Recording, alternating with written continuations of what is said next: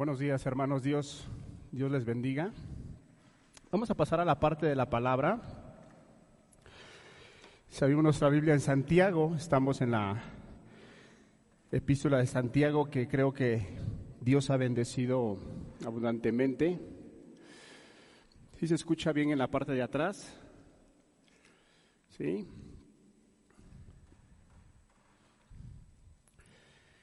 En Santiago capítulo 3, del versículo 13 al 18. Dice de la siguiente manera, ¿quién es sabio y entendido entre vosotros? Muestre la buena conducta, muestre por la buena conducta sus obras en sabia mansedumbre. Pero si tenéis celos amargos y contención en vuestro corazón, no os jactéis ni mintáis contra la verdad,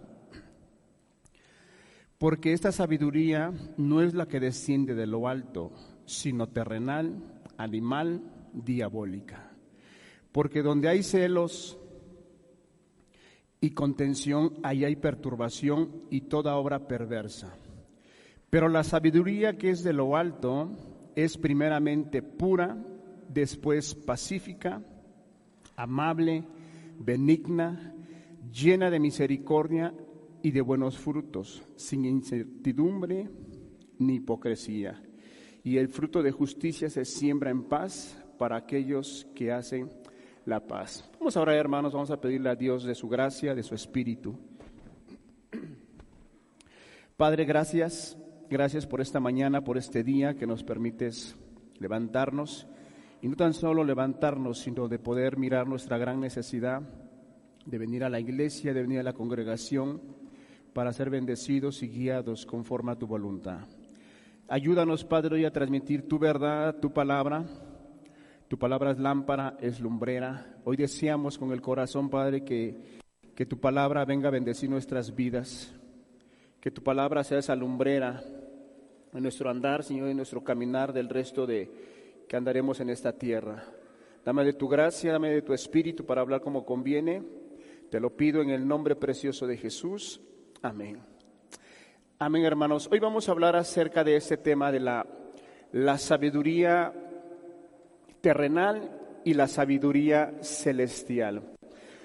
Queridos hermanos, la, la sabiduría siempre ha sido muy importante en, personajes muy, muy antepasados, han sido... Eh, siempre la han considerado como un, algo sumamente importante la sabiduría. Algunos definitivamente la han considerado que es para hacer ciertas actividades y le han llamado y han confundido lo que es la sabiduría con la inteligencia.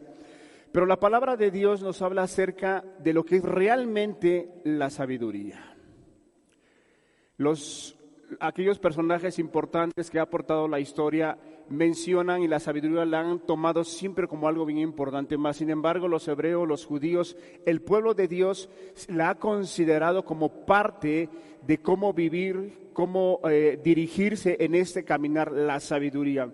La palabra de Dios nos menciona tan solo en el Antiguo Testamento 300 veces la palabra sabiduría, 100 de ellas están mencionadas solamente en los proverbios. Eso nos deja ver y nos deja entender, hermanos, que esa parte o la palabra sabiduría es algo sumamente importante en el cual la palabra de Dios nos deja ver que pongamos mucha atención, ya que de esa manera incluso la palabra de Dios en los Proverbios, en el capítulo 1, habla que el principio de la sabiduría es el temor a Jehová. Entonces vamos a ver con la ayuda de Dios cómo es que es una sabiduría terrenal, y como es una sabiduría celestial. Dios nos ayudó hoy a, comprender esta, esta porción de las escrituras.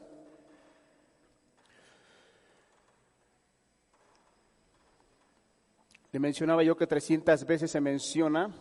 Salomón, todos conocemos a Salomón y inmediatamente se nos viene eh, la vida y cómo, cómo Salomón se relacionó con Dios y cómo empezó su, no tan solo su comunión con Dios, no tan solo eh, el dirigírselas a Dios, sino cómo él empezó a desenvolverse y algo que trajo mucho éxito a su vida espiritual, económica y cómo dirigir a un pueblo tan grande, tan enorme, que Salomón decía, Señor, el pueblo es muy grande y no sé entrar, no sé salir, no sé cómo hacerle. Vamos a ver un, un pasaje ahí en Primera de Reyes, Primera de Reyes capítulo 3, en el versículo 5 al 12. Si nos los ponen, por favor, hermanos.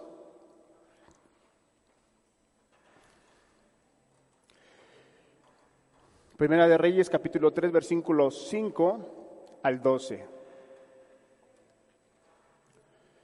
Versículo 5, hermanos. Y se le apareció Jehová a Salomón en Gabaón una noche en sueños y le dijo Dios, pide lo que quieras que yo te dé.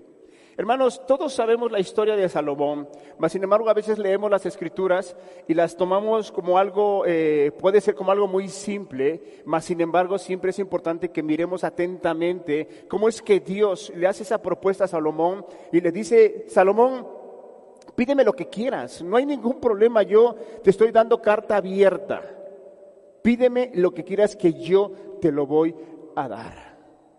A lo cual Salomón dice, y Salomón dijo, tú hiciste gran misericordia a tu siervo David, mi padre, porque él anduvo delante de ti en verdad, en justicia y con rectitud de corazón para contigo, y tú le has reservado esta tu gran misericordia en que le diste hijo que se sentase en su trono, como sucede en estos días.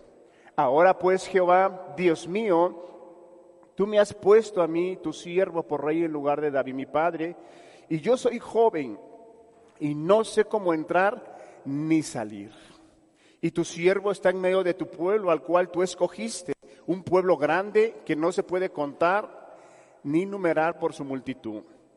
Da pues a tu siervo corazón entendido para que guarde a tu pueblo, para juzgar a tu pueblo y para discernir entre lo bueno y lo malo.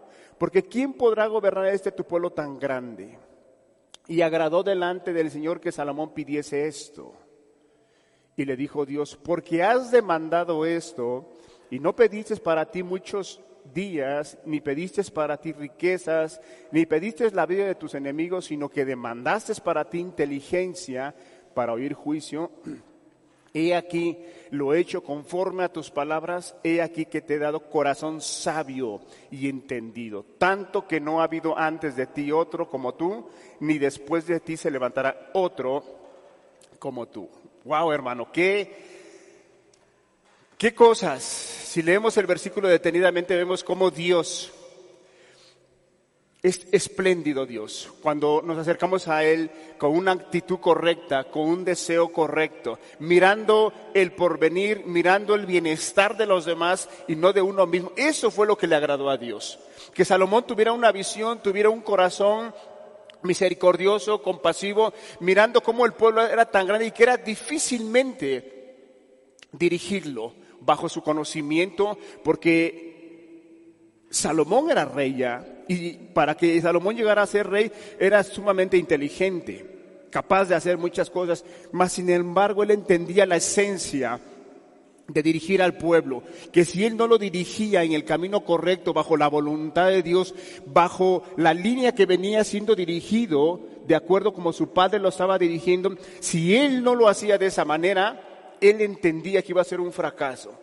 Y él entonces recuerda las palabras de su padre y le pide a Dios que le dé sabiduría, que le dé entendimiento para oír, para juzgar, a lo cual Dios da el testimonio que lo hizo tan sabio de corazón que dice que no habría otro hombre, ni en esos momentos, ni en esos tiempos, ni después de Salomón.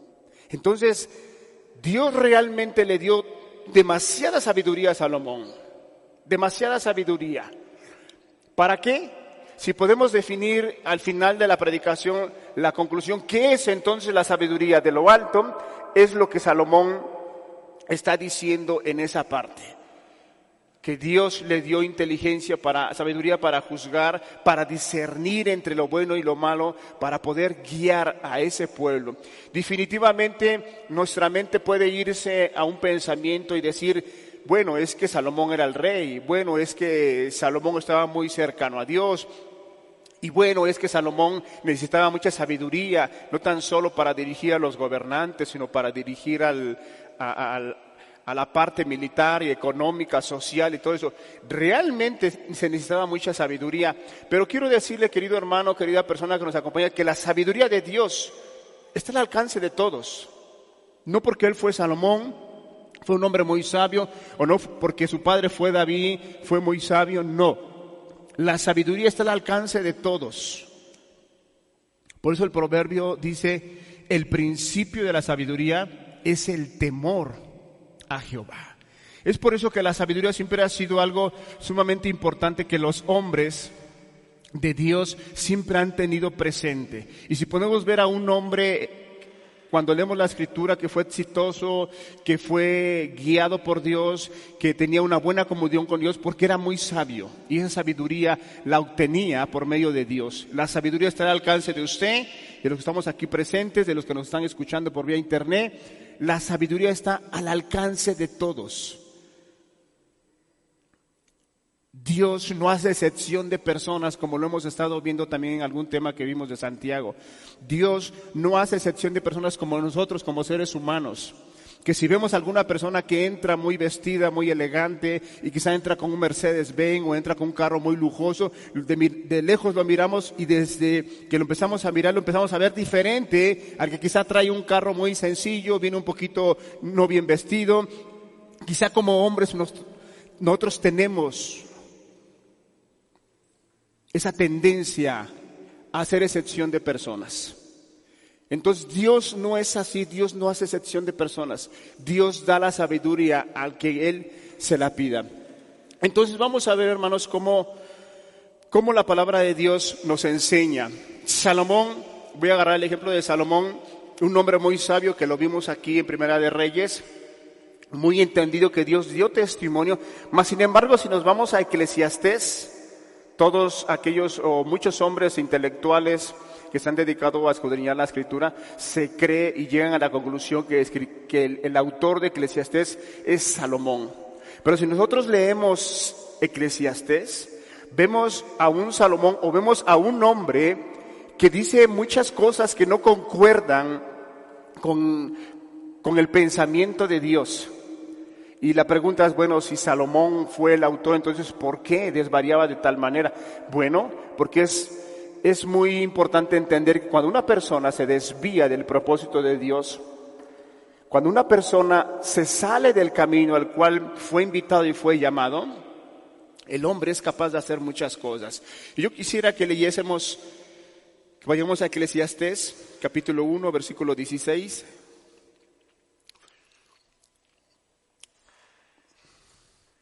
Dice de la siguiente manera, hablé yo en mi corazón diciendo, he aquí, yo me he engrandecido y he crecido en sabiduría sobre todos los que fueron antes de mí en Jerusalén, y mi corazón ha percibido mucha sabiduría y ciencia. Ahí está nuevamente eh, la característica o el perfil de aquel hombre tan sabio, tan entendido. Dice que él había percibido mucha sabiduría y mucha ciencia. Y él da testimonio ahí, dice, en sabiduría sobre todos los que fueron antes de mí en Jerusalén. No había otro hombre más sabio que Salomón, ni antes ni después, porque la palabra de Dios es verdad, es real, y lo que Dios dice se cumple. Ni habrá otro hombre más sabio que Salomón. ¿Cuántos se acordarán de aquel evento cuando dice que dos mujeres tenían a sus hijos y había una hambruna? Y dice la escritura que bueno, entre que se acostaba uno y se acostaba el otro, que una terminó encima de, un, de su hijo y lo terminó matando. De tal manera que vio a la otra que estaba durmiendo y le cambió, le cambió el hijo.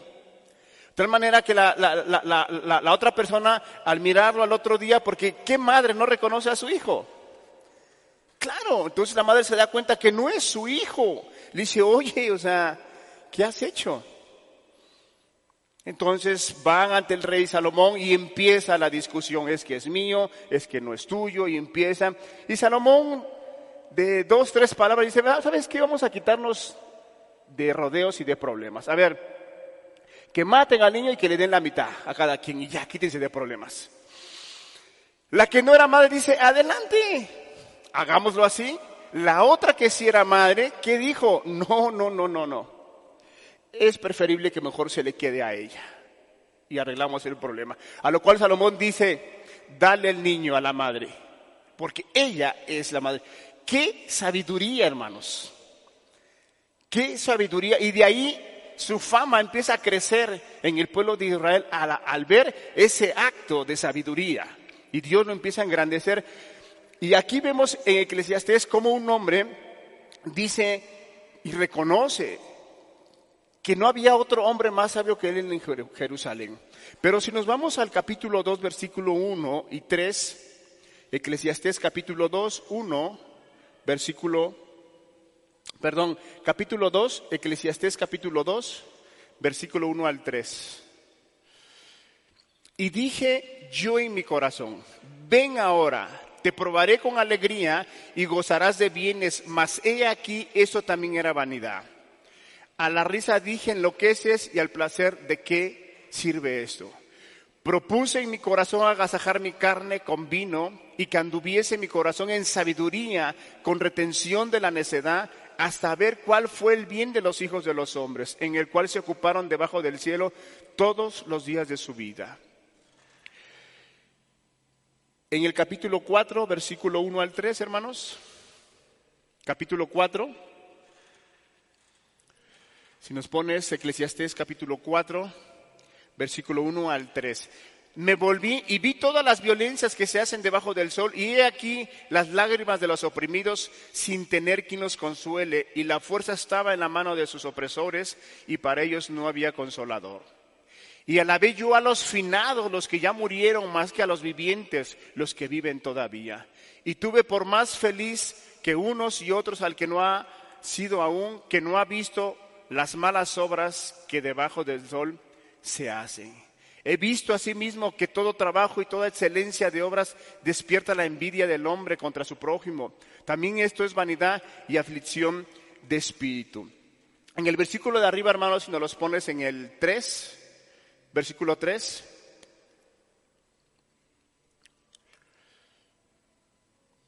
En el 2, pon el 2, por favor.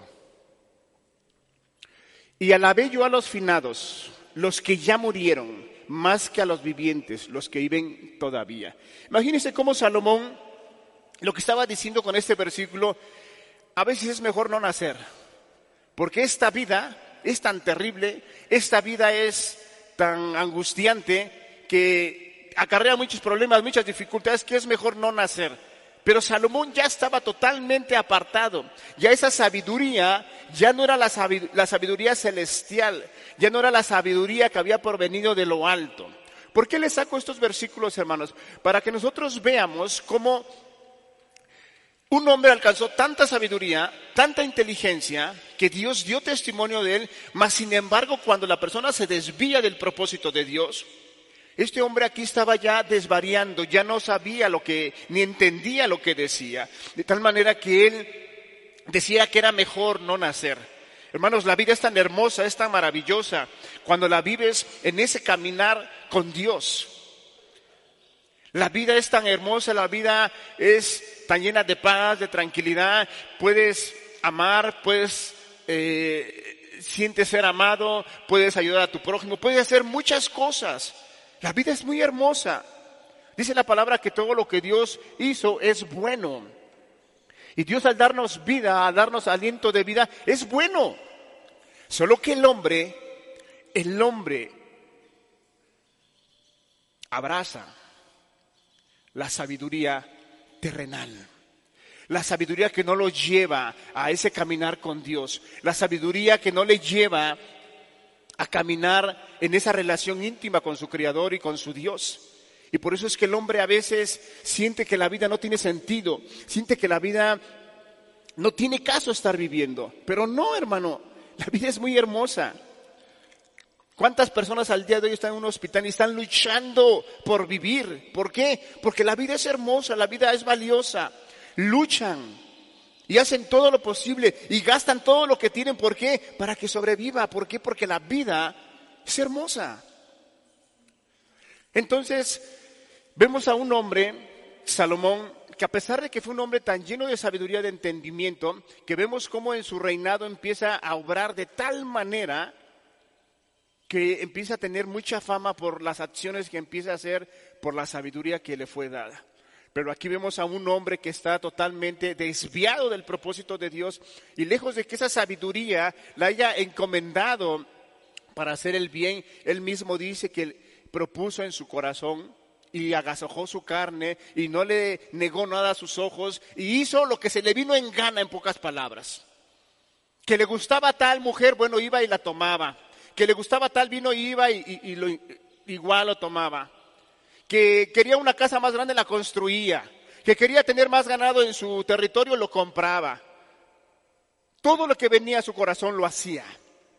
Ya hablamos de una persona totalmente apartada del propósito de Dios, con un vacío interior que nada le llena.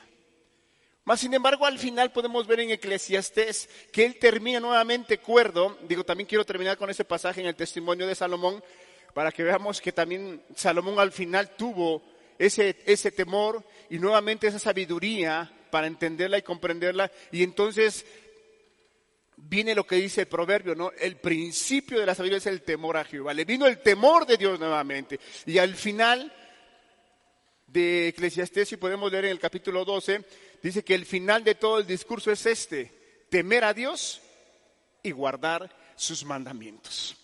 Ese es el final de todo el discurso, decía eh, Salomón. Temer a Dios y guardar sus mandamientos. En la vida no hay nada, no hay nada que pueda ser comparable con lo que Dios nos ha prometido. Y no tan solo prometido que está por venir, sino lo que Dios nos da en esta vida cuando creemos en Él y nos volvemos a Él.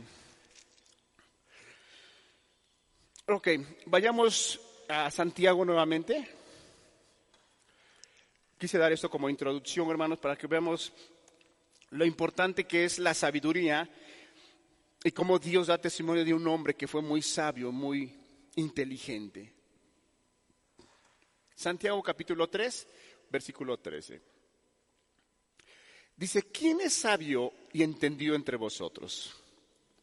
Muestre por la buena conducta sus sobrias en sabia mansedumbre. Santiago Santiago es muy claro y todos los escritores de la palabra son muy claros cuando hablan la palabra de Dios. No le dan mucho rodeo al asunto. O sea, lo que Santiago está diciendo, a ver, usted se cree sabio a, los, a la, carta, la carta que fue dirigida a las doce tribus de Israel, que es a la iglesia, le estaba diciendo, ok, tú te consideras sabio, tú te consideras entendido, ok, muéstrame, muéstrame el fruto de tu sabiduría. Muéstramela. Por eso dice, ¿quién es sabio y entendido entre vosotros? Muéstreme por la buena conducta sus obras en sabia mansedumbre. Lo que está diciendo Santiago, en la manera que tú te conduces, esa es el nivel de sabiduría y de entendimiento que tienes, tanto de Dios, de la palabra y de las cosas espirituales. Era lo que Santiago les estaba diciendo. ¿Por qué? Porque aquellos creyentes que se habían convertido a Cristo Jesús del judaísmo al cristianismo, no era fácil, hermanos, llevar una vida totalmente acostumbrada a ritos, a costumbres, a tradiciones, a, vivir a que yo hago y Dios me va a ayudar. No. Estaban acostumbrados a una vida así y de repente viene el Evangelio, viene la palabra y les muestra que la forma en la cual ellos estaban viviendo y queriendo servir a Dios era incorrecta sino que lo principal era confiar en el Evangelio, confiar en Cristo Jesús y de ahí, por esa confianza en Cristo Jesús, vienen las buenas obras. Era un tema que también eh, eh, eh, me tocó dar acerca de la importancia de que es tener esa confianza y entonces viene la obra. Y esa obra entonces es una obra que es agradable a Dios, es una ofrenda agradable a Dios y Dios la bendice. Pero cuando las personas quieren hacer y luego confiar en Dios o decir es que yo soy buena persona, yo soy espiritual porque yo voy a la iglesia, porque eh, eh, yo leo, porque yo oro, porque yo hago muchas cosas, doy mi diezmo, yo soy buena persona. No, hermano, somos buenas personas si hemos creído en el Señor Jesús porque Él es el que nos guarda. Él es el que nos guía, es el que pone vallado a nuestras vidas, Él es el que nos da la fortaleza para salir adelante. Cuando hay alguna tentación, cuando hay algún problema difícil, Dios viene y nos enseña y nos guía. Esa es la confianza en Dios. Pero cuando la persona confía en las cosas que hace, en las cosas buenas que hace, y piensa que porque hace eso Dios lo va a ayudar, está fuera de lo que la palabra de Dios menciona. Yo creo, por eso hago. Los hermanos que, que ponen, eh, o en cada área de la iglesia, ¿por qué ponen las sillas? Porque saben que Dios va a bendecir. ¿Por qué los hermanos se paran, se preparan para la alabanza? Porque saben que Dios va a bendecir. Por eso lo hacen. De otra manera no lo hicieran. Porque ¿para qué van a hacer algo si no va a producir un fruto? Entonces, hermanos, qué importante es que nosotros comprendamos cómo Santiago le está dirigiendo esa carta a sus, a sus oyentes, a su audiencia, y le está diciendo, muéstrame cuál es tu conducta, cuál es tu andar, cuál es tu proceder, y entonces puedes calificar tu sabiduría. Lo que, lo que pasaba es que había muchos hombres que se sentían sabios, pero su conducta no era de acuerdo al conocimiento de Dios, sino era una sabiduría que se había salido del, del propósito de Dios, como podemos ver la característica de Salomón, una sabiduría muy buena en el inicio, cuando caminaba en la guianza de Dios, pero una vez que se aparta de esa vid verdadera, que hace que produzcas fruto, que hace que hagas las obras y que las vean los hombres y el nombre de Dios sea glorificado, Él se había apartado. Entonces Santiago se encuentra con la misma problemática con, con, aquellos eh, hermanos o personas que aparentemente habían creído y, y este eh, Santiago los confronta, le dice, pues muéstrame, muéstrame tu sabiduría, la inteligencia que tú dices tener. En el versículo 14 dice, pero si tenéis celos amargos y contención en vuestro corazón, no os jactéis ni mintáis contra la verdad. Ok, vamos, vamos a ver qué es la falsa sabiduría. ¿Qué es la falsa sabiduría? Porque es la que viene enumerada primeramente. Dice, pero si tenéis celos amargos y contención en vuestro corazón, no os jactéis ni mintáis contra la verdad. Porque esta sabiduría no es la que desciende de lo alto, sino terrenal, animal y diabólica. Ok, vamos a ver las características de la sabiduría falsa. En el versículo 15, ya lo leímos, vamos a leer nuevamente, porque esa sabiduría no es la que desciende de lo alto, sino terrenal, animal y diabólica. Primero lo menciona y dice que es terrenal. ¿Qué es la sabiduría terrenal?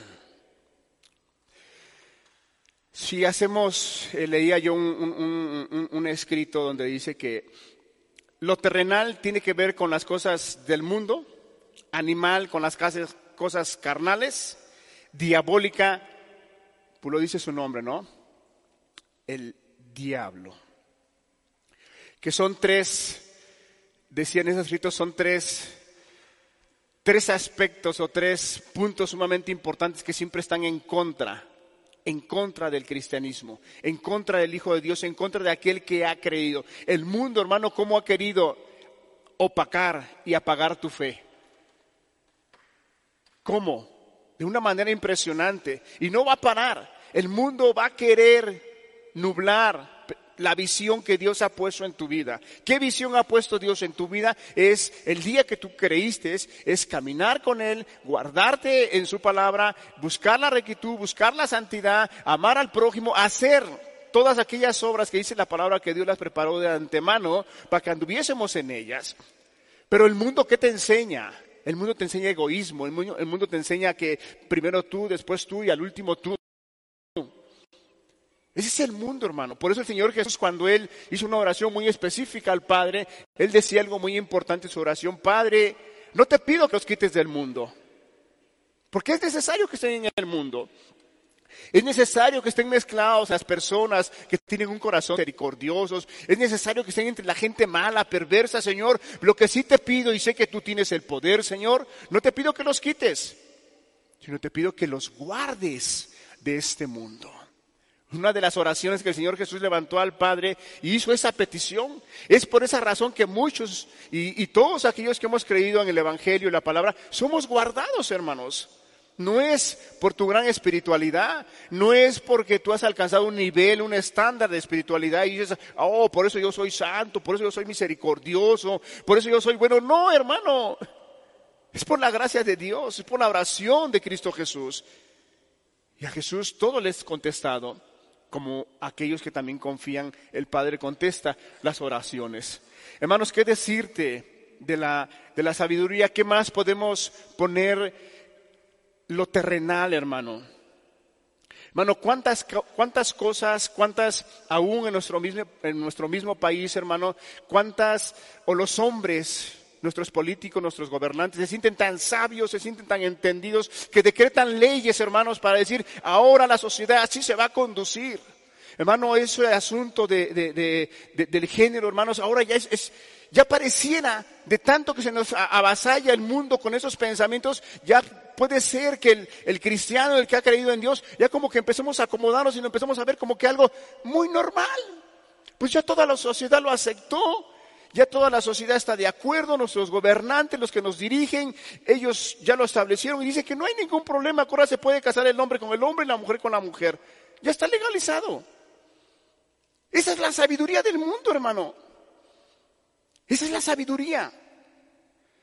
Pero nosotros, aquellos que hemos confiado, hermanos, no debemos acomodarnos a esa sabiduría. Lo que dice, lo que dice Romanos, ¿no? No nos conformemos a este siglo, sino que transformemos nuestra mente por medio de la palabra, por medio del Espíritu, de tal manera que seamos renovados y siempre tengamos los principios de Dios en nuestras mentes, en nuestros corazones y en nuestras vidas. Porque este mundo va a querer avasallarte. Este mundo va a quererte, obligarte a pensar, a creer y a caminar de una forma de acuerdo a la sabiduría terrenal. ¿Cuántas cosas, hermanos, ya podemos o podríamos verlas ya como normal? Y no, hermano, tenemos que tener ese discernimiento entre el bien y el mal. Esa sabiduría que Dios nos ha dado, hermano, porque a toda persona que ha creído al Evangelio y en Cristo Jesús le es dada esa sabiduría. Le es dada ese entendimiento. Por eso, por eso es cuando la persona confía en Cristo Jesús, tiene la capacidad de decidir, de no hacer lo malo. Tiene la capacidad de decir, antes era yo adúltero, ahora no lo soy, ahora voy y amo a mi esposo y amo a mis hijos y me, y me doy por mi familia obtiene no tan solo esa gracia, obtiene no tan solo ese poder, sino obtiene esa sabiduría de entender que el principio de la sabiduría es el temor a Jehová. Dios trae un grado de sabiduría al corazón del hombre cuando cree en el Evangelio, en la palabra, en la obra redentora de nuestro Señor Jesucristo. Pero hermanos, este mundo va a querer opacar todo eso. Esa es la sabiduría del mundo. Si podemos ver cuando dice la sabiduría que es terrenal, animal, que tiene que ver con la carne, hermanos. Ahí, puede entrar esa parte que, que ahora los hombres pueden tener relaciones con los hombres y no pasa nada. Es algo muy normal. No les digas nada. Es más, te vas a meter hasta en problemas. Las autoridades ya el día de hoy justifican y ahora hay una pena de castigo para aquel que hable en contra de él, o no tan solo que hable en contra de él, sino que tenga un trato diferente. ¿Cuántos casos hemos visto que personas se meten en problemas porque ahora la persona que tiene el perfil que fue criado conforme a la imagen de Dios, varón, pero ahora él quiere sentirse mujer y entra a un restaurante y, requiere y exige que haya y que le den permiso entrar al baño de las mujeres. Y si no lo dejan entrar, ya está poniéndole una demanda a la persona. Hermano, todo eso es la sabiduría del mundo. cosas terrenales, la sabiduría animal, que tiene que ver o está relacionada con la, con la carne, cosas carnales que son pecado, inmoralidad, que ya lo ven muy normal. Los jovencitos al día de hoy, hermano, ellos ya no ven el matrimonio como algo sagrado, como algo que hace que la sociedad se vaya unificando, se vaya construyendo. Ellos ahora andan de novios, andan fornicando, se pueden hasta juntar, pueden tener hasta un bebé y después dicen, es que nos estamos conociendo. A mí me ha tocado escuchar esos casos, hermano, no sé usted. Me ha tocado ver a jóvenes, oye, qué bonita familia, de verdad que estás joven, pero de verdad Dios te dé la gracia para salir adelante. Estamos viviendo un momento muy difícil donde el matrimonio, la gente, los jóvenes no le dan la importancia, pero qué bueno que tú estás en esa línea correcta, te veo que trabajas. Me dice, no, no, no, no, no, como que no confunda. Nos estamos conociendo, estamos viendo a ver si funciona. Hermanos, ¿Quién les transmitió todo eso? ¿Quién les enseñó todo eso? Pues la sabiduría del mundo. Porque piensan que esa es la manera correcta de conducirse. Piensan que esa es la manera mejor que les va a ayudar, les va a beneficiar, y tanto al uno como al otro, para que no tengan problemas. Si ella no quiere estar conmigo, bueno, pues que tome la decisión que se aparte ya. No, hermano, esa es la sabiduría del mundo. La sabiduría de Dios es que Dios estableció que el hombre dejara a su padre y a su madre y se juntara. Y entonces serán una sola carne. ¿Qué tiempo? Para el resto de sus días, hermanos. Para el resto de sus días. Pero al día de hoy, la sabiduría de este mundo ha cambiado el principio de Dios, ha cambiado la dirección de Dios. ¿Qué decirte, hermano, de la cuando dice que la sabiduría es diabólica? ¿Cuánto el diablo querrá destruir la fe y la confianza que hemos tenido en nuestro Señor Jesucristo? Quiero eh, eh, brevemente eh, agregar un poquito más acerca de la, de la sabiduría terrenal que está, que está basada en orgullo, contención, jactancia, egoísmo, engrandecimiento propio.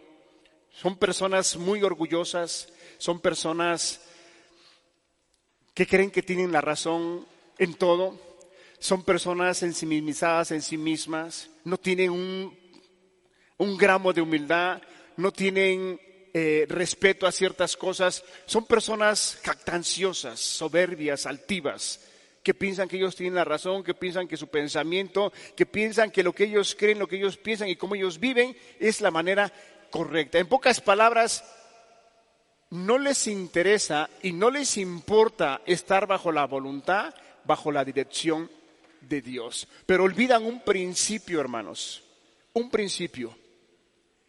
Todo hombre todo hombre está diseñado para ser dirigido, para ser guiado. El hombre no puede guiarse por sí mismo. Y eso lo podemos ver, hermano, en nuestra vida cotidiana. A ver, ¿quiénes de nosotros trabajamos en alguna empresa?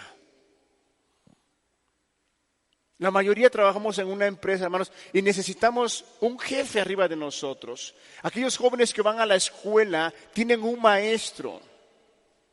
Aquellos hijos que están en casa bajo la autoridad de los padres, tienes unos padres que necesitas ser guiado. Y, a pesar, y aún nosotros como adultos, ya siendo padres, teniendo nuestros hijos mayores, también nosotros necesitamos ser guiados por Dios para cómo educar a nuestros hijos, para cómo guiar a nuestro matrimonio, para cómo guiar a nuestra esposa, necesitamos ser guiados. Yo no podría yo guiar a mis hijos, yo no podría yo guiar a mi esposa si no es bajo el consejo de Dios. Y lo puedo constatar y estoy tan seguro que así es, hermano, porque antes de venir a Cristo mi familia era un caos. No por ella o por ellos, era yo que no era yo, no tenía yo una buena dirección. Era yo egoísta, era yo perverso, era yo malo, no me importaba nada, no me importaba absolutamente nada. Pero cuando vienes al conocimiento de Dios, Dios te centra, Dios te educa, Dios te guía cómo debes de hacer las cosas.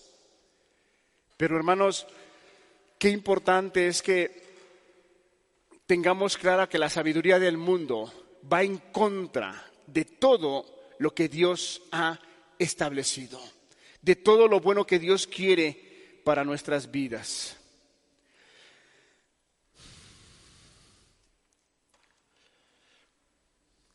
Si me acompaña aquí a Corintios, por favor, primera de Corintios capítulo 1, versículo 20. La sabiduría del mundo también está basada en haz tus propias cosas, tenlo a tu manera, busca lo que más te convenga, no hagas caso de los principios. Oye, te invito a, a tomar una cerveza y la persona a otra le puede decir, no es que voy a ir a una iglesia. ¿Vas a ir a una iglesia?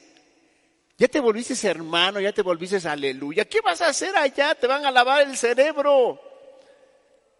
¿A quién le han dicho así? ¿A nadie? Hermano, es que la sabiduría del mundo va en contra, en contra de lo que Dios ha establecido en 1 Corintios capítulo 1, versículo 20, ¿dónde está el sabio? ¿Dónde está el escriba? ¿Dónde está el disputador de este siglo? ¿No ha enloquecido Dios la sabiduría del mundo? Fíjese que la palabra de Dios registra muchos casos, pero hay uno de los casos que me llama mucho la atención desde el día que yo lo, yo lo, yo lo leí. Y te muestra cómo había un hombre que dice que tenía una, una viña.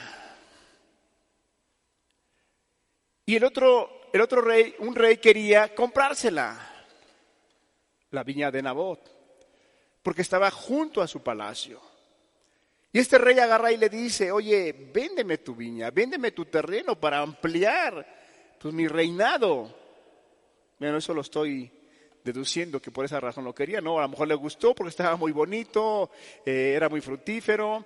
Bueno, la cosa es que el rey quería la propiedad de este hombre, a lo cual le dice, véndemela, yo te pago, te doy un buen precio.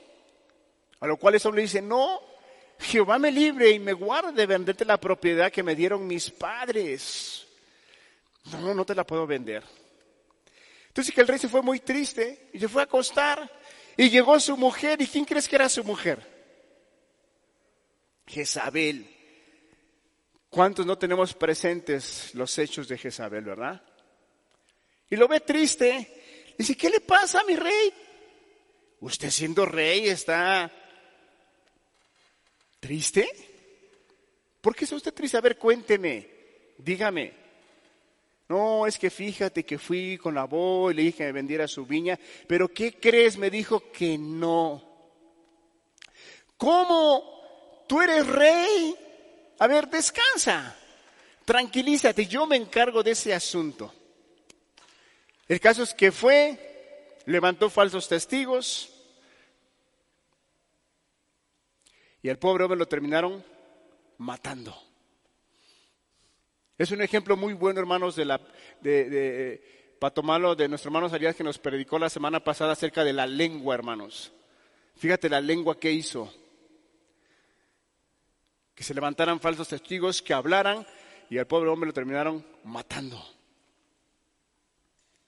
El caso es que van, matan a ese pobre hombre y va Jezabel le dice, a ver ya mi rey, esté usted tranquilo, ya no pasó nada, vaya usted y tome la viña. Y si se le ofrece algo, me dice usted. Yo, lo resuelvo. Hermano, esta mujer, todos en aquel tiempo podían decir, ay, qué mujer tan sabia y sanguinaria, ¿verdad?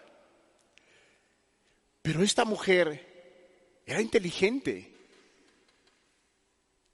pero una sabiduría no celestial, una sabiduría terrenal, diabólica satánica que llevó a hacerle daño al prójimo, que llevó a destruir, no tan solo eh, eh, eh, quitarle la heredad, sino destruir aquella familia, lastimarla, ofenderla, hacerla pasar momentos muy difíciles. Acá dice la palabra que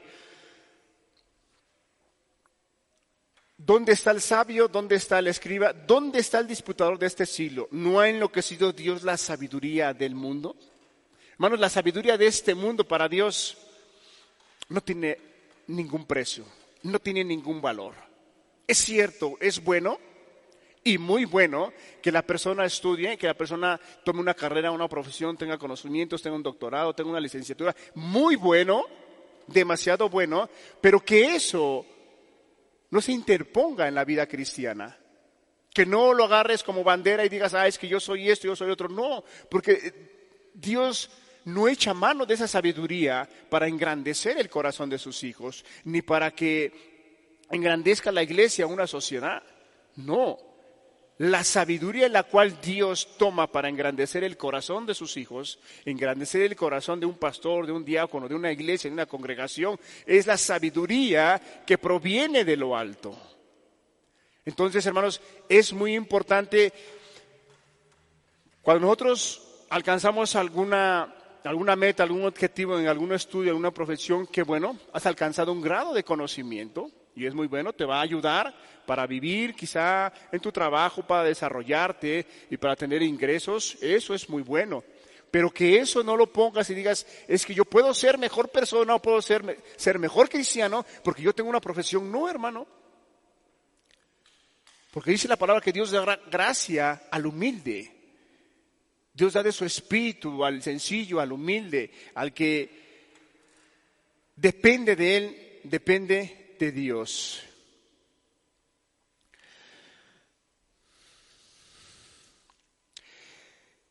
Hermanos, la, la sabiduría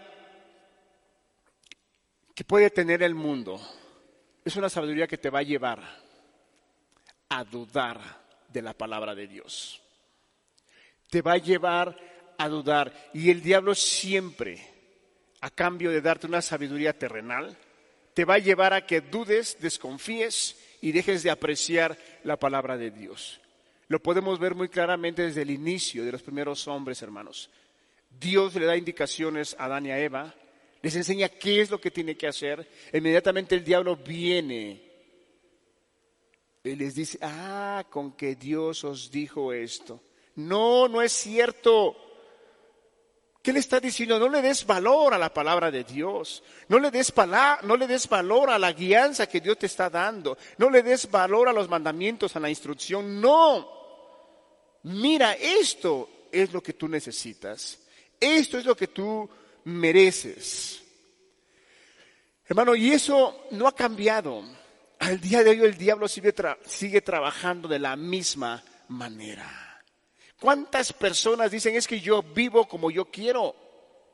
Yo vivo como a mí me plazca. Nadie me tiene que decir a mí qué tengo que hacer o qué tengo o cómo debo de andar o qué tengo que decidir. No, yo ya soy mayor de edad, yo ya sé hacer mis cosas. ¿Cuántos jóvenes en casa, porque cumplen una cierta edad de mayores, sienten que tienen la capacidad de decidir por ellos mismos? Sienten que ahora sus decisiones ya son muy importantes y que ya las decisiones ya no tienen que incumbirle a los padres. ¿Cuántos jóvenes al día de hoy no están así? Es más, si el joven no llega al conocimiento de Cristo a los 18 años, todo joven tiene ese pensamiento. Se siente sabio, se siente inteligente, cree que ha madurado, cree que las decisiones ahora que él toma son las mejores, pero nos encontramos un problema nosotros como padre con ellos, porque quieren tomar ya decisiones de adultos, pero no quieren tomar, no quieren tomar responsabilidades de adultos. ¿Sí le ha tocado eso ver como padre? Ya son mayores de edad, tienen 18 años, ya quieren irse a, ciertos lugares sin pedir permiso, sin el conocimiento de los padres. Y si el padre la madre le dice, no, hijo, no puedes irte porque mira, la situación está complicada, mira, cómo está la violencia. Yo creo que no es conveniente. No, papá, yo sé cuidarme, yo sé tomar mis decisiones, ya soy grande, no todo el tiempo vas a tener acá, eh, bajo el techo, tengo que conocer, tengo que... Y muchos argumentos. Y a lo mejor el padre y la madre después de meditar dice, pues sí es cierto, ya son grandes, ya que tomen sus propias decisiones. Pero bueno, como ya el hijo se siente adulto, pues bueno, entonces ya tiene que entrar las responsabilidades de adulto. Bueno, está bien, hijo. ¿Quieres, estás, a la etapa de adulto, me da mucho gusto. Me da mucha alegría que Dios hasta este día te ha guardado y te ha permitido llegar hasta esta edad. Pero bueno, como ahora quieres tomar decisiones de adulto, bueno, ahora tienes que adquirir también responsabilidades de adultos. Entonces, si estás estudiando, qué bueno, pero entonces empieza a guardar un tiempo para que tengas que hacer ciertas actividades en la casa o tengas que generar ahora recursos para poder sustentar algunas cosas, algunas áreas, ya sea de tu vida o ya sea de la casa. No, papá, mamá, ¿cómo crees eso? No me, no, no, no, yo quiero estudiar, está bien. Pero es una de las maneras, los padres que estamos aquí presentes, que a nuestros hijos los ayudemos. Esa es una parte también de la sabiduría que más adelante la vamos a ver si nos da tiempo. Esa es la sabiduría celestial que Dios te da, que puedas guiar a tu hijo de una manera correctamente. Y que no seamos unos padres eh, que apapachemos a nuestros hijos, que los amemos, sí, tenemos que amarlos, tenemos la obligación, el deber, y nuestra naturaleza misma nos enseña que debemos de amarlos. A protegerlos, sí, pero no a sobreprotegerlos, sino tenemos que guiarlos de una manera que ellos también empiecen a tomar responsabilidades para que el día que crezcan y tengan que salir de la casa, bueno, tengan la capacidad de poder vivir y relacionarse y cuidarse a donde ellos vayan. Porque algún día nuestros hijos tendrán que salir de casa, hermano. Y si usted es del pensamiento que tu hijo siempre va a estar en la casa, tienes un problema, hermano. Porque el mandamiento de Dios, ¿qué es? Que se casen, hermano. Ese es el mandamiento, es un mandamiento de Dios. No es opcional que si el joven quiere casarse o la muchachita quiere casarse. No, es un mandamiento de Dios. Ahora, si tiene el don de continencia, que, que creo que si los cuento con los dedos, no conozco a, tantos. En la Biblia se menciona, eh, eh, al parecer, uno que es el apóstol Pablo, pero de ahí fuera no. Y, de los 25 años que llevo conociendo la palabra de Dios, no he conocido a ningún hombre y mujer que tenga el don de continencia. Entonces, hermanos, qué importante es que no nos dejemos influenciar por la sabiduría del mundo que es terrenal, que es animal y que es diabólica. Nos quedamos en el ejemplo de, Eva, que Dios, si nos, pones el versículo, el capítulo 3, versículo 5 de Génesis, hermano, por favor.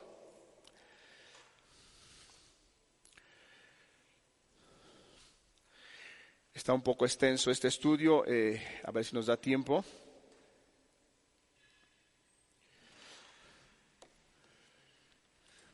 Sino que sabe Dios que el día que comáis de él, serán abiertos vuestros ojos y seréis como Dios sabiendo el bien y el mal.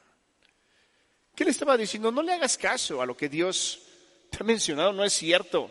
Lo que te ha dicho no es verdad sino que tú vas a conocer muchas cosas, tú vas a tomar tus propias decisiones, tú vas a ser más inteligente. Y esa es la sabiduría que el mundo te influencia a hacer todo eso. ¿Cuál es el fruto, hermanos, de toda esta sabiduría que es falsa, que es terrenal, animal y diabólica? Santiago lo, lo enumera ahí en el, versículo 15 dice, en Santiago capítulo 3, versículo 15, porque esa sabiduría no es la que desciende de lo alto, sino terrenal, animal y diabólica. Porque donde hay celos y contención, allí hay perturbación y toda obra perversa. Hermanos, la sabiduría de este mundo no debemos de tomarla. Y si usted que no ha creído al Evangelio, a la palabra de Dios, y cuando me refiero a creer a la palabra y al Evangelio, no es que solamente asistamos a una reunión, no es tan solo que asistamos a la iglesia, no es tan solo que agarremos una predicación y la escuchemos por radio o por algún eh, teléfono o por algún medio que digamos, ah, es que yo escucho. No, no me estoy refiriendo a eso. Creer al Evangelio, creer a la palabra es volverse a Dios, es tomar esa decisión y decir, Señor, yo ya no camino conforme a mi voluntad. Ahora camino conforme a tu voluntad y hago lo que tú estableciste en tu palabra y hago lo que tú mandaste y ordenaste y acato tus instrucciones. Eso es volver hacia Dios, es estar vuelto a Dios. Vivir bajo su voluntad, vivir bajo sus principios, vivir bajo las ordenanzas que Él ha establecido. Eso es estar caminando con Dios, eso es conocer a Dios. En una ocasión una persona que que fue ahí como intermediario para arreglar un problema de una situación que se había generado. La persona eh, eh, sabe que, conocemos la palabra de Dios y al final de todo eso me dice, ah, y yo también conozco a Dios, ¿eh? Agarro y le digo, discúlpame, pero no lo conoces. No, ¿cómo no? Yo lo conozco. Le digo, no, has oído hablar de él, pero conocerlo no lo conoces. Porque si lo conocieras, no tuvieras esa actitud que hasta matar. Digo, eso no es de Dios. Pero bueno, una cosa es oír de Dios y otra cosa es conocer a Dios. Entonces, el resultado de una falsa sabiduría que es del mundo es lo que dice aquí Santiago, que hay celos, y cuando Santiago utiliza la palabra acá celos, está hablando, está dando eh, eh, el ejemplo como de algo muy filoso, algo muy puntiagudo, algo que lastima, algo que entristece, algo que, que amarga el corazón de la persona. Cuando nosotros, hermanos, y digo hermanos porque la palabra, la carta está dirigida a las doce tribus, cuando nosotros tenemos esas contiendas en casa, hermanos, esos celos, hermanos, Debemos tener cuidado, hermanos, porque puede haber un celo normal. A ver, los, los, los varones que estamos aquí, ¿a cuántos de nosotros nuestras esposas nos, nos encelan? A ver, ¿a nadie? Cuando te ven platicando con una persona, no, tu esposa no te dice nada, sobre todo cuando es una mujer. Ay, hermanos, qué esposas tan maravillosas tienen. Qué espirituales, hermanos, hermanas. No, a ningún hermano lo encelan cuando, cuando estás platicando con algún compañero de trabajo o cuando vas a la tienda y, pues tienes que platicar y, bueno, te voy a explicar cómo pueden ser los celos, hermano, porque a lo mejor no lo entiendes bien. Llegas a tu casa y, y, quién era esa persona? Ah, es que era una compañera que conocía antes y no la había conocido. ¿Y qué estabas platicando? ¿Y por qué te paraste? ¿Y qué más? Y ya, pareciera que ya las cosas se calmaron. Y en la noche cuando te vas a acostar, ¿y quién era? ¿Y por qué? ¿Y por qué no me habías dicho? Hermano, eso puede, es lícito, eso es correcto. Pues te pregunta, eres parte de ella. Es una sola carne. Es de su propiedad, como ella es de tu propiedad. Pero cuando ya las palabras ya son ofensivas, ya producen una tristeza, ya producen un dolor, ya producen una desconfianza, celos amargos. No, es que ya volviste a lo mismo. No, es que tú no has cambiado. Es que debes de meter en ayuno tres días porque mira, ya vas por el camino otra vez. Y están lastimando y es como una una punta filosa que está penetrando y está lastimando y está produciendo tristeza en el corazón y está habiendo una disensión ya, ya sea el hombre o sea la mujer, pueden caer en un punto de decir, no, no es cierto, no, simplemente la encontré ya. cuando estás hablando por teléfono y de repente escuchas, ¿y quién era? Ah, es tal persona. ¿Y qué te dijo? ¿Y por qué te habló? ¿Y por qué? Hermanos, preguntar. Eso es lícito. Y en ocasiones lo deben de hacer por guardarte, hermano. Porque no porque tengamos algunos años de conocimiento de la palabra o tengamos algún cargo en la iglesia, quiere decir que ya somos los hombres sumamente espirituales, o la hermana que está sirviendo y que está en la puerta, o la hermana que está en la alabanza, son bien espirituales y jamás les va a pasar algo. No, hermano,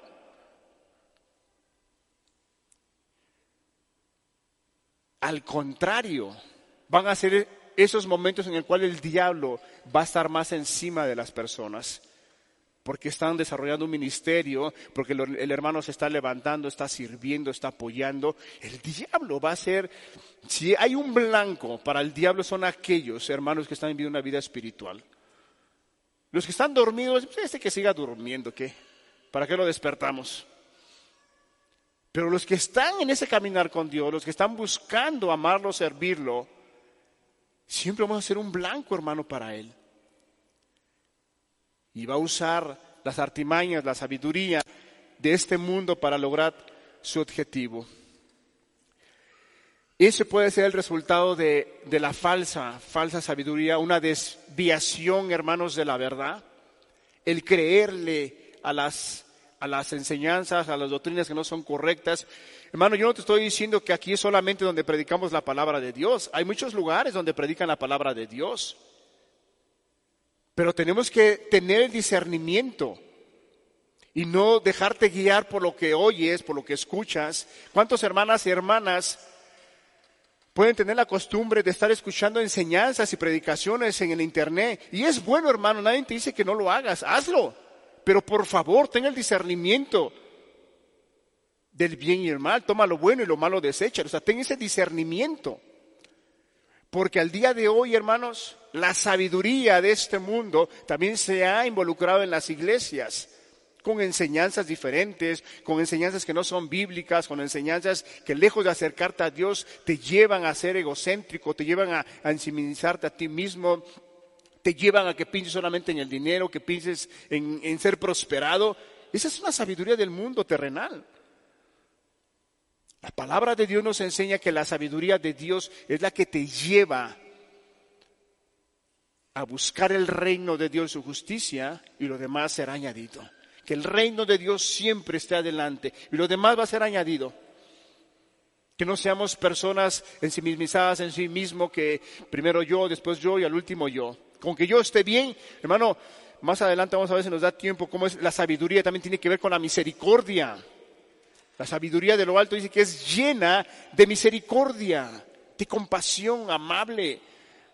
Estamos viviendo un tiempo muy difícil, hermanos, donde como iglesia tenemos muchos hermanos enfermos, muchos hermanos han perdido familiares queridos. ¿Y cuánto se necesita que el corazón misericordioso, que esa sabiduría que Dios nos ha dado de lo, de lo alto, venga y salga a relucir en estos días, en estos momentos? Que para eso Dios nos prepara y nos capacita, hermanos, para estos momentos para que podamos ser esa luz y esa sal de la tierra. Vamos a ver eh, eh, rápidamente, hermanos, la sabiduría de lo alto. Dice en el capítulo 3, versículo 17, pero la sabiduría que es de lo alto es primeramente pura. Es pura la, sabiduría de lo alto, hermano. Es una es una vida libre de contaminación, hermano. La sabiduría de lo alto te va a llevar a buscar a ser muy puro, a ser recto, a ser justo. Es pura la sabiduría que viene de lo alto. Y es lógico, hermano, porque Dios es puro y todo lo que Dios imparte es puro. Y la sabiduría de lo alto te va a llevar a que te guardes del pecado. No por tus propias fuerzas, no, sino que para eso Dios provee los medios, como es la oración, como es el ayuno, como es la lectura, como es una predicación. Dios provee esos medios para que tú te guardes, que venga la tentación para adulterar, que venga la tentación para robar, que venga la tentación para mentir, que, venga la tentación de todo lo que pueda existir, tú digas, no. La palabra de Dios me manda esto. Y Dios apenas me habló la semana pasada, o cuando estaba llorando, Dios me recordaba lo bueno que ha sido conmigo, cómo Él me salvó, cómo Él me perdonó. No. ¿Cómo puedo ser ingrato para pagarle esto con Dios? No, Señor, dame de tu gracia, dame de tu amor, dame de tu gracia para salir adelante. Es pura, hermanos. La sabiduría del alto es pura, te va a llevar a buscar, te va a llevar a tomar las mejores decisiones para que lleves una vida en pureza. Es que me están proponiendo un trabajo diferente donde estoy y voy a ganar más. Donde estoy gano tres mil pesos y donde me están invitando voy a ganar ocho mil. Sí, pero es un lugar donde, eh, eh, donde hay mucha maldad, donde están los pecados, donde Dios a mí me sacó. Bueno, es que yo, yo creo que soy maduro, creo que llevo caminando con Dios. Yo creo que Dios me va a dar la gracia. Poderoso es Dios. Y voy y tomo esa decisión y me meto a ese trabajo. No, hermano. Una persona sabia dice, no, eso me puede desviar de mi caminar en Cristo Jesús. Eso me puede llevar a, perder mis tiempos de oración. Eso me puede llevar a perder mis tiempos de lectura. Eso me va a implicar que tenga yo que ir a trabajar domingo. No, no lo hago.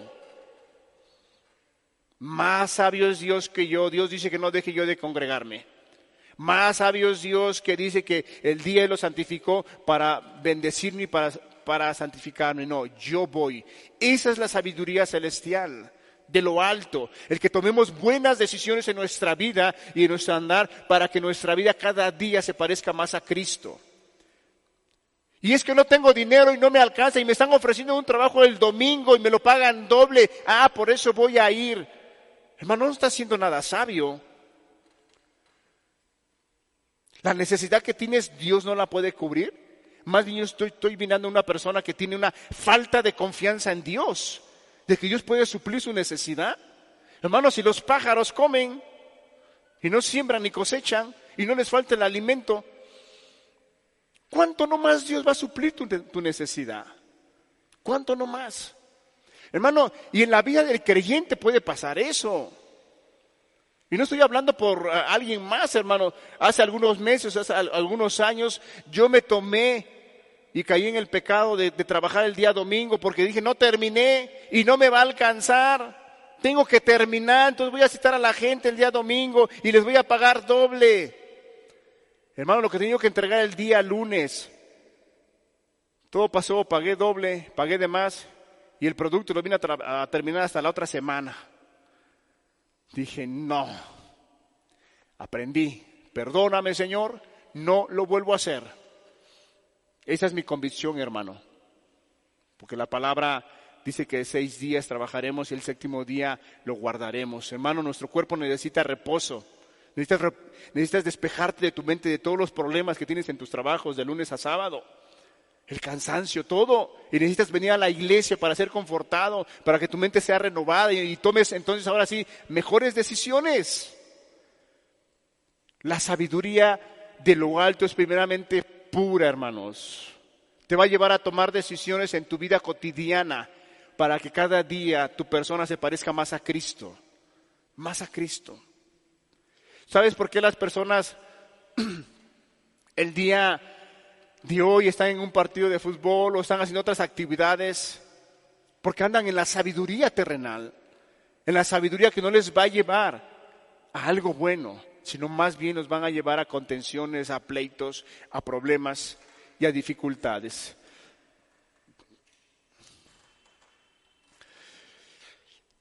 Santiago está citando aquí una, una bienaventuranza en Mateo capítulo 5, versículo 8, hermano, por favor.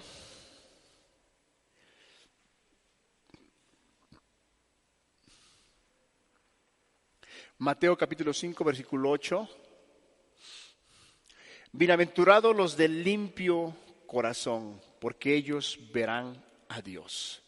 Acordémonos que Santiago usa tanto de proverbios como de del el sermón del monte. Santiago nos lleva a que podamos mirar que la sabiduría de lo alto es primeramente es pura que te lleva a tener una relación íntima con Dios en esa pureza y en la pureza con tus hermanos, con la gente que te rodea. Hermanos, si, si en medio de nosotros o hermanos que están por medio de internet, Dios te sacó de la esclavitud del pecado, de la inmoralidad, y que quizá tenías ese problema de, de, de, de, mirar a las jovencitas de una manera incorrecta y tenías ese problema, hermano, Actualmente si Dios te ha salvado, te ha perdonado, lo que tienes que hacer es no tener contacto normalmente con jovencitas Eso es ser sabio, eso es ser entendido. Es decir, no, Dios me guardó eso, yo voy a tener mucho cuidado. Porque cuando hay jovencitas en la iglesia y, los hermanos, eh, Dios los sacó de... No estoy diciendo que aquí sea, hermano, acá gracias a Dios nos ha pasado, pero debemos de guardarnos de eso, hermano, de que nosotros como adultos miremos a las jovencitas con ojos con muy puros, con mucha santidad, sobre todo si Dios, alguno de ustedes lo sacó de ese problema, de esa situación, hermanos, seamos muy sabios, porque el diablo te va a tocar en la parte débil. Es como el borracho, como el drogadicto. O sea, el diablo no lo va a venir a tentar con que se vaya a jugar un día a fútbol y no venga a la iglesia. No, no era su pecado. Lo va a tentar en esa área donde estaba esclavo. Bueno, el diablo va a hacer lo mismo en cada área de nuestras vidas. Entonces, debemos de tomar esas decisiones sabias, que es de lo alto, y de buscar esa pureza esa rectitud, esa santidad para con Dios. Tomar esas decisiones que nos llevan a amar y a servir a Dios. Después dice que es pacífica, amable, benigna, llena de misericordia. Pacífica, hermano. También Santiago cita otra otra parte del Sermón del Monte en capítulo 5, versículo 9, hermano. Mateo capítulo 5, versículo 9.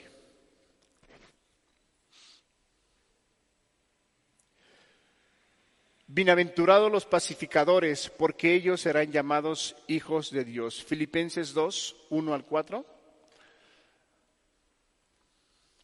Filipenses.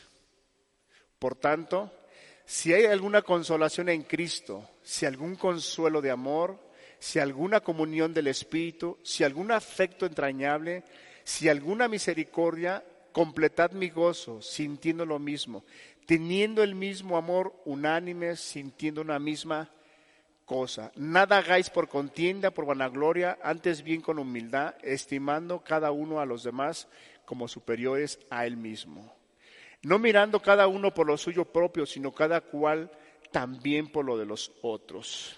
Hermanos, la sabiduría del alto es pacífica. Cuando la persona está llena de sabiduría de lo alto, hermano, es pacífica, no le gusta estar, entrar en contención, no le gusta estar en problemado con el prójimo, con su hermano, con su padre, con su primo, con su tío, no tiene el carácter y tiene el perfil, como dice la palabra, o sea, es mejor sufrir el agravio. Y ya. Pero es que él tuvo la culpa así, déjale así, no hay problema. No quiero problemas. Pero hermano, una persona que no tiene la sabiduría de Dios, no es que Él me hizo y Él me la paga. Y espera el momento y espera el momento oportuno para vengarse para desquitarse. No, hermanos, la sabiduría de lo alto es pacífica. Busca el medio para estar en paz. No se mete en problemas. Hermanos, y eso no quiere decir que la persona sea tonto. No. Simplemente tiene el carácter de su Señor tiene el carácter de su maestro. Que al Señor Jesús lo insultaron, no dijo nada. Que al Señor Jesús le dieron una bofetada, no dijo nada. Que lo estaban matando, que dijo, Padre, perdónalos, no saben lo que hacen. Claro, hermano, tampoco te van a estar matando y van a decir, perdónalos Dios, ¿no? O sea, si ves que tienes un problema con alguna persona o la persona es iracunda y, es problemática, ¿sabes qué? Yo no puedo lidiar con ese problema, vamos ante una autoridad o vamos... ¿A cuántos de nosotros nos ha pasado que hemos tenido algún percance con algún carro, ya sea que chocamos o les dimos o nos dieron? Bueno, a mí una vez me sorprendió porque yo tuve un percance y imprudencia, tanto de él como la mía, hermano, ¿no? Yo veo el semáforo, está en, veo que el de él está en, en rojo, pero cambia en amarillo. Dije, en lo que paso, se cambia en verde. ¿Y qué crees? El otro pensó lo mismo. El caso es que hubo un percance, hubo algún problema ahí. Y, y, fue sorprendente cómo esta persona se baja y me empieza a insultar de una manera fea, ¿no? Digo, no, espérate, ahorita que llegue la, el de tránsito. No, es que tú tuviste la culpa. Le digo, mira, ahorita aquí todos vamos a decir que, que el otro tuvo la culpa. Yo puedo decir que tú tienes la culpa, tú me dices que yo tengo la culpa. Mira, nos quitamos de problemas que venga el de tránsito y ya. No, que te voy a... Ya te imaginarás. Yo afortunadamente llegó el de tránsito. El señor estaba muy agresivo, que de verdad me espantó. Me espantó porque digo, no, le puedo, no, me puedo defender como antes, ¿no? O sea, me espantó porque dije, donde me dé uno, a ver qué hago, ¿no? Llegó el de tránsito, estaba muy acelerado y llega la ambulancia y el señor se tira. Y empieza a gritar que le duele acá, le duele allá. Y, se bajan los de la ambulancia. ¿A quién crees que atendieron? Pues a él. Lo agarraron, lo encamillaron. Y me dice el ¿sabes qué? Te vas detenido. Digo, ¿por qué? Dice, ah, es que cuando hay un enfermo, dice, él se va al hospital y el otro, en lo que se arregla el problema, se va detenido. Dije, híjoles, me hubiera yo mejor desmayado igual. Yo no sabía eso, hermano, que eso sucedía. El caso que así fue, me llevaron detenido. Y, me quedé pensando, dije, ¿cómo esta persona colmilluda? O sea, ya sabía cómo era el asunto. Me fui detenido y estando ahí me dijo, ¿sabes qué? Tienes que ir a arreglar el problema y ponerte de acuerdo con él. Pues ya, me puse de acuerdo con él, le tuve que pagar. Ambos ahí tuvimos la culpa, pero bueno, ya. Pero hermanos, no es difícil a veces ser pacífico, porque somos humanos. Y más cuando te agreden, más cuando hablan mal en contra de ti, que no es cierto, están calumniando, no es fácil ser pacífico, hermanos, seamos honestos. Estamos en este mundo y somos impulsados por nuestra carne, por nuestros deseos, por las, como decía Santiago, ¿no? Que cuando el hombre peca no es porque sea tentado por Dios, sino que es llevado por sus propias concupiscencias. Imagínense que eso le hubiera pasado a una persona que fuera muy iracunda, qué difícil iba a ser controlar ese momento, esa situación. Pero hermanos, la sabiduría de lo alto es pacífica. No es problemática. El Hijo de Dios no, va a andar metiéndose en, problemas. Y entonces entra la, la, la, la otra bienaventuranza que dice Mateo 5. Si lo pones, hermano, en versículo 5. Bienaventurados los mansos, porque ellos recibirán la tierra por heredad. Más abajo, hermano, en el siguiente versículo. Bienaventurados los que tienen hambre y sed de justicia, porque ellos serán saciados. El que sigue, vamos a leer hasta el 12. Bienaventurados los misericordiosos, porque ellos alcanzarán misericordia. Bienaventurados los de limpio corazón, porque ellos verán a Dios. Bienaventurados los pacificadores, porque ellos serán llamados hijos de Dios. Bienaventurados los que padecen persecución por causa de la justicia, porque de ellos es el reino de los cielos. Bienaventurados sois cuando por mi causa os vituperan y os persigan y digan toda clase de mal contra vosotros mintiendo. Gozaos y alegraos porque vuestro galardón es grande en los cielos, porque así persiguieron a los profetas que fueron antes de vosotros. Ser pacificadores, hermanos. Y si usted tiene esa complicación para ser pacífico y ha creído en el Evangelio y la palabra, tiene usted que pedirle a Dios gracia para que pueda usted ser pacífico. Más si Dios lo rescató de una vida de iracunda, que eres una persona que tantito le decían y explotaba usted, cuidado hermano. Constantemente tiene usted que ir a la fuente de agua de vida, constantemente tiene que ir al trono de la gracia de Dios para allá el oportuno socorro. Y si usted se conoce, dígale, Señor, voy a arreglar esta situación, Tú me conoces que era yo muy iracundo, Señor, dame de tu gracia, dame de tu amor, dame de tu paciencia para que pueda yo salir de esta situación como debe de ser. Eso es ser sabio, hermano. Eso es ser entendido. Entendido de lo que soy, de lo que fui. Hermanos, una de las cosas de ser sabio y ser inteligente es que usted sepa cómo era usted antes, que usted se conozca.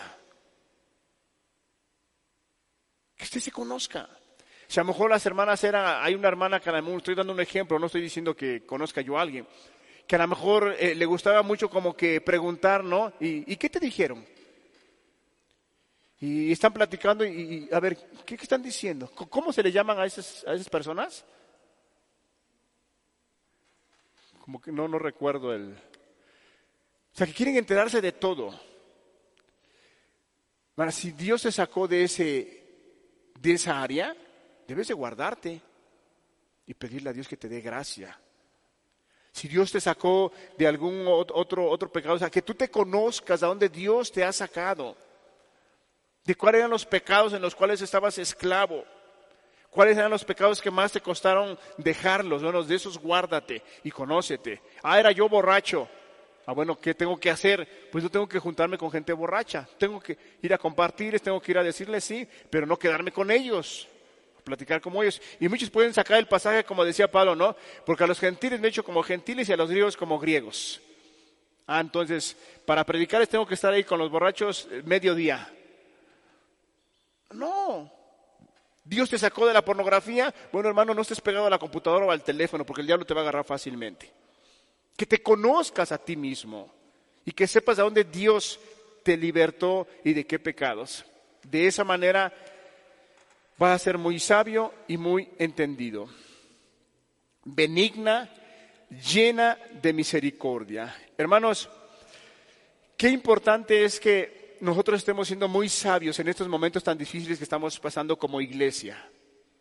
Hay muchas necesidades y al día de hoy, hermano, tiene que salir a relucir esa parte que Dios ha estado formando en nosotros desde años pasados, meses pasados, en nuestro corazón, hermano.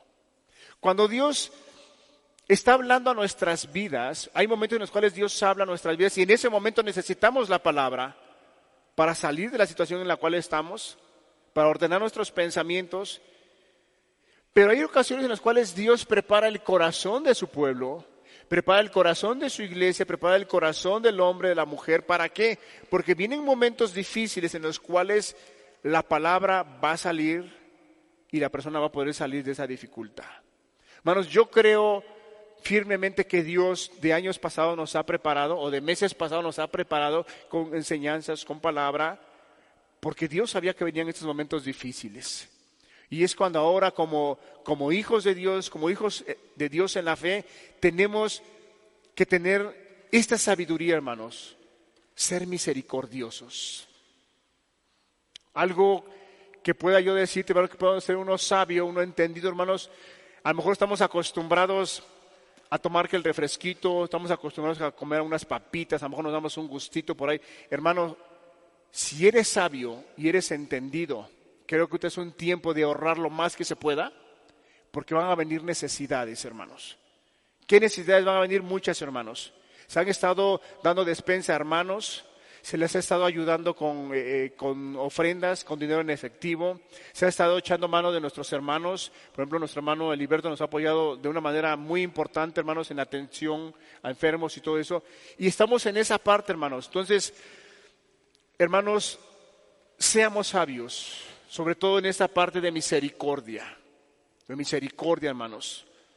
Si tiene usted alguna ofrenda, tiene usted alguna despensa, canalícele con las personas eh, que usted sabe que tiene que canalizarlas para que se pueda distribuir, hermanos. Tenemos muchos hermanos en grandes necesidades.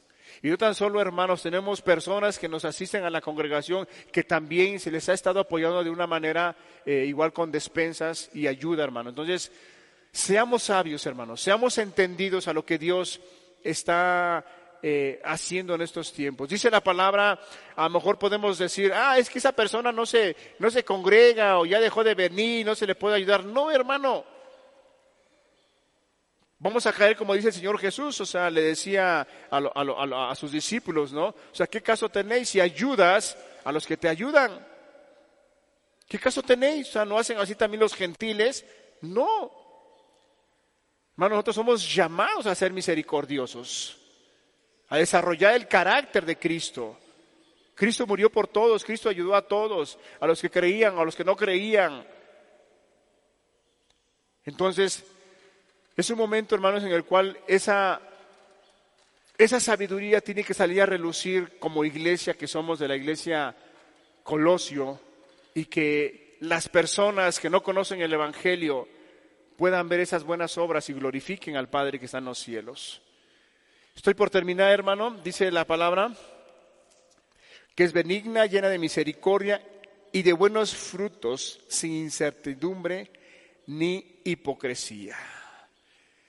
Hermano, que las cosas que hagamos, la manera que nos conduzcamos, con ese sentido de misericordia, no lo hagamos en un sentido de hipocresía, hermano. Es decir, voy a dar porque los hermanos están diciendo y si no, ¿qué van a decir? Voy a dar porque mandaron un mensaje que se necesitan despensas, se necesita ayuda y voy a dar nada más para que los hermanos no digan que, pues que no estoy en el canal. No, hermano, no, ten esa libertad. Si no lo tienes, no lo des. Si lo tienes, dalo buscará el reino de Dios su justicia y todo lo demás será añadido, hermano. Eso es el reino también. Si te acuerdas que el apóstol, al apóstol Pablo le fue encomendado, le dijo, cuando lo mandaron a predicar, le dijeron, solamente una cosa te encargo y te encarecemos, que no te olvides de los pobres, de los necesitados. Lo cual dice Pablo, lo cual lo hice con mucha diligencia, con mucha premura, lo hice de una manera con rapidez, con diligencia no pase por alto eso. Hermanos, tengamos esa sabiduría en estos tiempos. Termino leyendo el último versículo que dice, y el fruto de justicia se siembra en paz para aquellos que hacen la paz. Entonces, hermanos, para aquellas personas que quieren empezar a ser sabias, tome usted el pasaje de Proverbios que dice, el principio de la sabiduría es el temor a Jehová. ¿Qué es tenerle temor a Dios? Hermanos, la palabra temor en el Antiguo Testamento es traducida como confianza en Dios. Tenga usted confianza en Dios. Crea usted que lo que Dios ha establecido en su palabra, que lo que Dios ha mandado en su palabra, es lo que el hombre necesita para conducirse en esta vida. Si usted el día de hoy no está caminando con Dios, quiero decirle que su vida va a una dirección incorrecta. Vamos a terminar en un fracaso. Vamos a terminar no consiguiendo lo que usted quería. Quizá va a conseguir dinero, va a, conseguir muchas metas terrenales, pero la parte interior que todo hombre necesita, por lo cual fue diseñado alma, cuerpo y espíritu, esa alma, ese espíritu, Dios es el único que puede traer esa tranquilidad, esa satisfacción al corazón, hermanos. Amén, hermanos. Vamos a cerrar nuestros ojos. Le damos gracias a Dios por que nos permite. Padre, gracias te damos, gracias por tu palabra. Gracias por cada persona que tú has traído, Señor. Pedimos, Padre, que tú traigas esa sabiduría de lo alto a nuestras vidas, sea aumentada a nuestro corazón, Señor, para que podamos tomar las decisiones correctas hay jóvenes en medio de nosotros, padres los sabios, a los entendidos, de tal manera que ellos puedan tomar esas decisiones correctas en sus vidas, Dios. Este mundo, Señor, quisiera opacar nuestra fe, nuestra confianza. Este mundo quisiera envolvernos con su sabiduría terrenal, carnal y diabólica, Señor. Mas venga tu gracia, mas tu palabra sea esa lámpara a nuestras vidas para conducirnos, para terminar esta carrera a la cual hemos sido invitados, Señor. Gracias te doy en el nombre precioso de Jesús. Amén.